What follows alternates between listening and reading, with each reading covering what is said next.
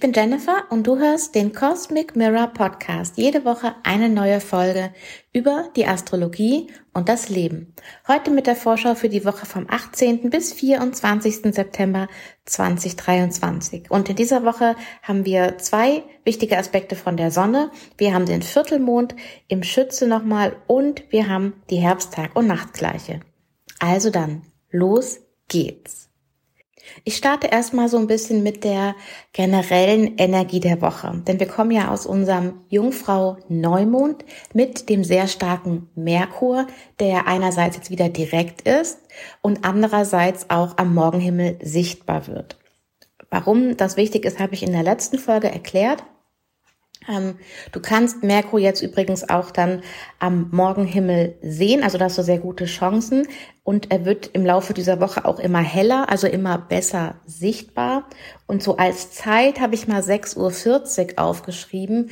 Da müsste er genug Höhe haben und es ist trotzdem noch, ich sag mal, dunkel genug, dass du ihn eigentlich sehen müsstest. Ich bin selber gespannt, ob ich es schaffe, ihn zu sehen. Jetzt ist es ja auch wieder ein bisschen bewölkt, zumindestens da, wo ich wohne. Ähm, genau. Also falls du Merkur sehen willst, ist ab dieser Woche eine gute Gelegenheit. Ähm, und Merkur gewinnt jetzt auch wieder an Geschwindigkeit. Also ab Dienstag kommt er von diesen acht Grad weg, auf denen er jetzt für eine gute Woche ähm, ja sitzen geblieben ist sozusagen. Und je weiter diese Woche voranschreitet, umso mehr Geschwindigkeit nimmt Merkur auf. Und auch Venus, die ja Anfang September oder seit Anfang September wieder direkt läuft, auch sie kriegt jetzt langsam wieder mehr Geschwindigkeit. Das heißt, wir haben insgesamt mehr dieses Gefühl von tatsächlicher Bewegung. Also das Gefühl, dass wir vorwärts kommen, dass sich etwas tut. Es ist in dieser Woche noch, ja, noch nicht wirklich schnell, aber es ist spürbar. Was dann eben reinspielt, ist, ich habe in der Anfangssequenz gesagt, dass wir mit Sonne Neptun zu tun haben. Und das ist direkt auch am Anfang der Woche.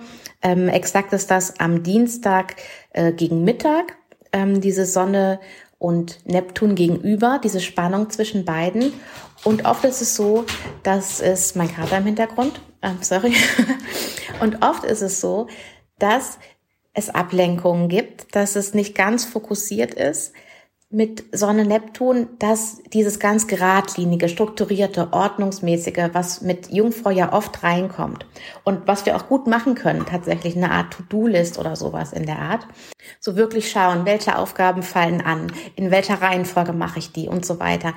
Das kann sein, dass es am Anfang der Woche einfach ja super viel erscheint, also dass es eine überwältigende Masse von Aufgaben ist oder eine Aufgabe, die du irgendwie noch nicht runterbrechen kannst in kleinere Schritte oder auch, dass es über dass es noch einen Anteil hat, der nicht mit Logik zu erfassen ist. Dieser andersartige Anteil, wo du deine Intuition brauchst, zum Beispiel. Das ist so eine Möglichkeit mit Sonne Neptun und wenn du etwas jetzt nicht genau runterbrechen kannst am Anfang der Woche, dann mach dir keinen Kopf darum, versuch es auch nicht auf Biegen und Brechen. Es wird dir noch gelingen und dann schau eher, okay, was ist denn hier noch? Gibt es vielleicht etwas, was ich übersehe, das vielleicht nicht rational ist? Über, versuche ich über ein bestimmtes Gefühl in mir drüber zu gehen oder über eine bestimmte Intuition, die ich habe. Vielleicht musst du manche Sachen nicht aus der Ratio, sondern aus der Intuition entscheiden oder machen. Und während sich dann diese Sonne-Neptun-Verbindung löst, bildet sich direkt die nächste, nämlich Sonne und Pluto.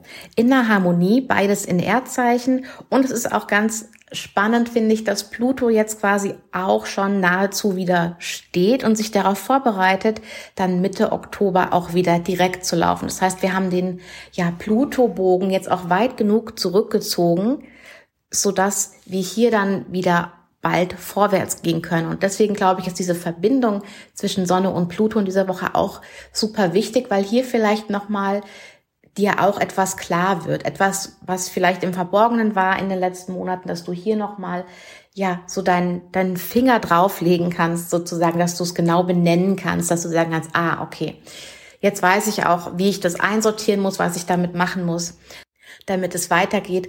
Oder vielleicht, wenn du in einem Prozess gerade bist mit einer Sache, die damit zu tun hat, vielleicht kommt auch so das letzte Puzzleteilchen, klickt sich zusammen und ähm, ja, der Fahrtweg für Pluto direkt wird auch klarer. Ähm, Pluto und Sonne, dieser Aspekt ist exakt am Donnerstagmorgen. Also wir haben da relativ schnell, geht das ineinander über. Sonne, Neptun und Sonne, Pluto. Und wie immer ist es so, dass es eben nicht exakt an diesem Tag sein muss. Also es kann sein, dass du ähm, den größeren Effekt von Sonne Neptun zum Beispiel schon übers Wochenende und Anfang der Woche hast. Und auch Sonne Pluto, immer wenn sich der Aspekt ja anbahnt, dann ist die Energie meistens stärker, als wenn es dann wieder abnimmt und sich die Aspekte trennen. Aber das sind so zwei Hauptaspekte, die wir in dieser Woche drin haben. Der Mond ist Anfang der Woche im Zeichen Skorpion bis zum Mittwoch um 16.05 Uhr. Und am Freitag haben wir dann da den Viertelmond. Den haben wir nochmal im Zeichen Schütze. Das war auch im letzten Mondzyklus so, dass der erste Viertelmond im Zeichen Schütze war, also Jupiter dafür zuständig ist. Und jetzt haben wir ja nochmal ein bisschen anderes Bild. Ich verbinde den Schützemond immer mit, ja, einem offenen, weiten, dehnbaren Geist. Und gerade beim Viertelmond, wo ja ein bisschen sichtbar wird, worum es geht, wo klar wird, was wir machen wollen, wo, wo schon der erste Teil quasi sichtbar wird, finde ich, ist das nochmal ein Moment, wo unsere Vision von dem, wo es hingehen soll, vielleicht nochmal angepasst ist. Ich meine, Jupiter ist jetzt rückläufig, das war ja im letzten Mondzyklus nicht. Merkur ist durch mit seiner Rückläufigkeit, das war im letzten Mondzyklus auch noch nicht der Fall. Also wir sind an einem anderen Punkt gedanklich und deswegen vielleicht auch an einem anderen Punkt für unser Gesamtbild Anpassungen vorzunehmen. Und deswegen ist das ein ganz spannender Moment im Mondzyklus, dieser Viertelmond, der ganz, ganz am Ende vom Zeichen Schütze stattfindet, aber eben somit immer noch im Tempel von Jupiter. Und ganz exakt findet der Viertelmond statt am Freitag um 21.31 Uhr auf 29 Grad Schütze.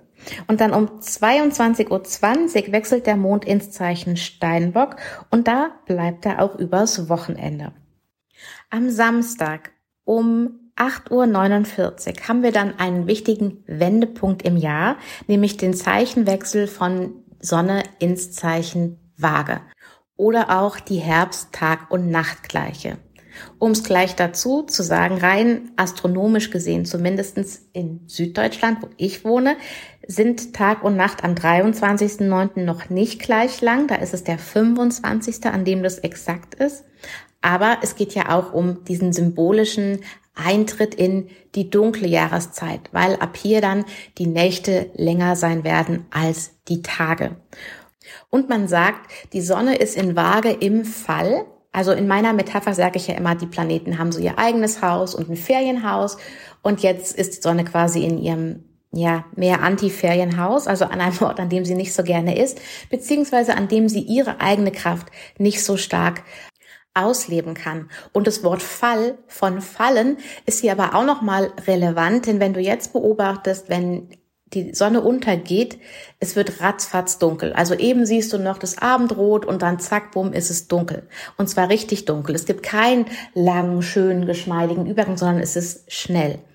Und das ist auch eine Definition von der Sonne im Fall.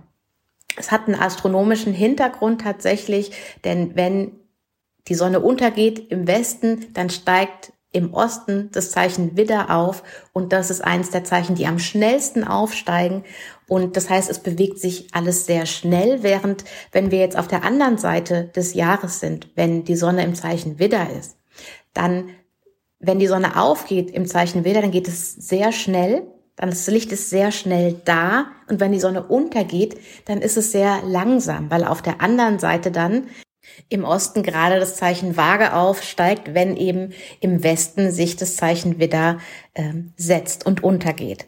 Also du siehst hier dran, einerseits diese Beschreibung von Sonne ist erhöht in Widder, ne, sie bekommt in ihre Kraft, es wird heller, es wird lichter und die Sonne ist eben schnell da und geht langsam und andererseits die Sonne ist im Fall in Waage, weil sie langsam aufgeht und schnell untergeht und wir eben noch diese Yang- und Yin-Komponente haben. Also im Frühling bewegen wir uns ja in die Yang-Jahreszeit und im Herbst eben in die absolute Yin-Zeit. Und ja, nicht alle Zeichen steigen gleich schnell am Himmel auf, manche eben sehr schnell wie Fische und Widder und manche eben sehr langsam wie Jungfrau und Waage.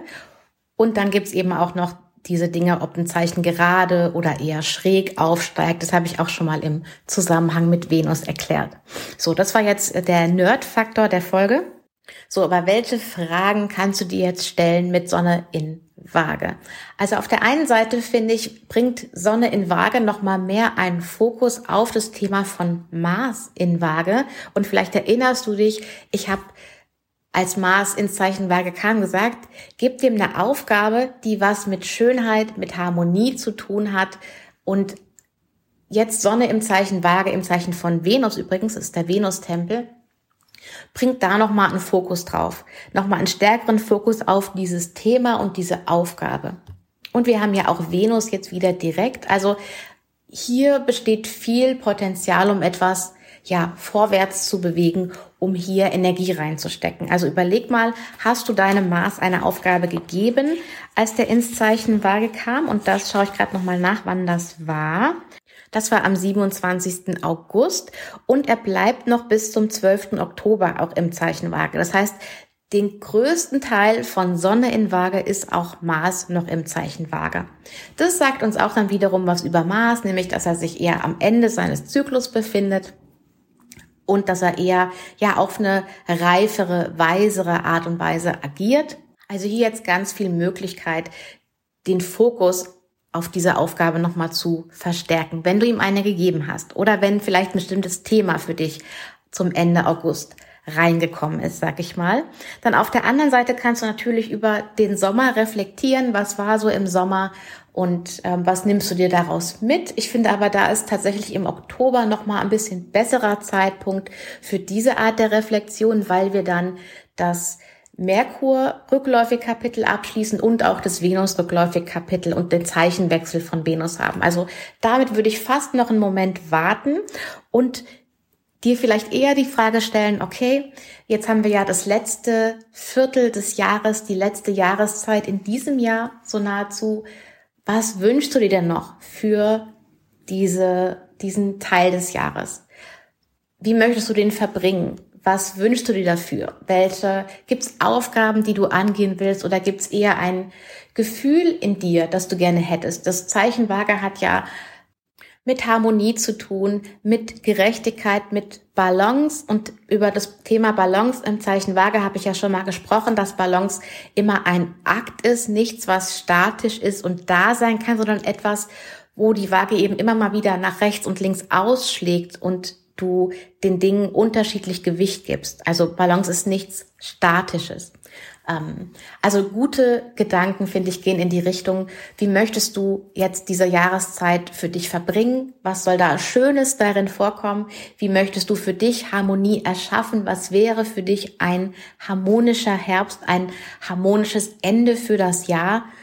Was gibt's da für Dinge, die du dafür tun kannst? Und dann eben dieses dafür tun ist dann wieder Maß also wenn du ihm vielleicht noch keine Aufgabe gegeben hattest, vielleicht kannst du ihm dann jetzt eine geben, die Dinge zu initiieren, die dir wichtig sind und die du da in Angriff nehmen willst. Und Aufgabe muss übrigens nicht immer eine Art Leistung sein. Es muss nicht immer etwas zu erreichen sein.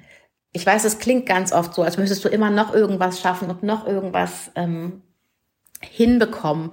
Und es ist oft mit Leistung verknüpft, aber es könnte ja auch zum Beispiel sein, deine Wohnung zu verschönern. Das ist dann, finde ich, mehr eine Art Projekt. Es ist, es hat, finde ich, eine andere Frequenz, als wenn wir von so einer Aufgabe sprechen. Und natürlich gibt es dafür Dinge, die du tun musst. Vielleicht gibt es sogar auch eine anstrengende Aufgabe da drin in der Verschönerung. Aber also mir ist wichtig, dass du diesen Unterschied bekommst zwischen diesem ja, Leistungsgefühl und dieser Frequenz und diesem, ja, ich tue etwas, aber es ist vielleicht mehr in einem Sein, mehr in einem gestalterischen. Also ich hoffe, du kriegst den Punkt, den ich da meine. Das ist es auch im Großen und Ganzen für diese Woche schon. Die Woche ist in sich, wie gesagt, wir kriegen dieses Gefühl von Bewegung. Es ist auch viel los. Der Mond macht sehr viele Aspekte und das führt oft dazu, dass wir ja dieses sehr beschäftigte Gefühl haben von unglaublich vielen kleinen Aufgaben. Das zieht sich durch die ganze Woche und dann, wenn wir in die nächste Woche kommen, da starten wir dann direkt mit einem sehr schönen Aspekt, nämlich Merkur und Jupiter kommen nochmal aufeinander zu. Das ist dann das, womit wir in den nächsten Montag starten und ja, am nächsten Montag hören wir uns dann auch wieder. Und ich sage danke, dass du da bist und danke, dass du zuhörst. Wenn dir die Folge gefallen hat, dann freue ich mich, wenn du den Podcast abonnierst und auch total gerne weiterempfiehlst. Falls du dir in den letzten Tagen einen äh, Horoskopberatungstermin auf meiner Seite buchen wolltest, im Moment für den September gibt's keine freien Termine mehr, aber es wird für den Oktober wieder welche geben. Und ich sage dann auch Bescheid, wenn die verfügbar sind. Okay, dann wünsche ich dir jetzt eine gute Woche, eine schöne, ähm, einsichtsvolle Tag- und Nachtgleiche und wir hören uns in der nächsten Woche wieder. Bis dann. Ciao.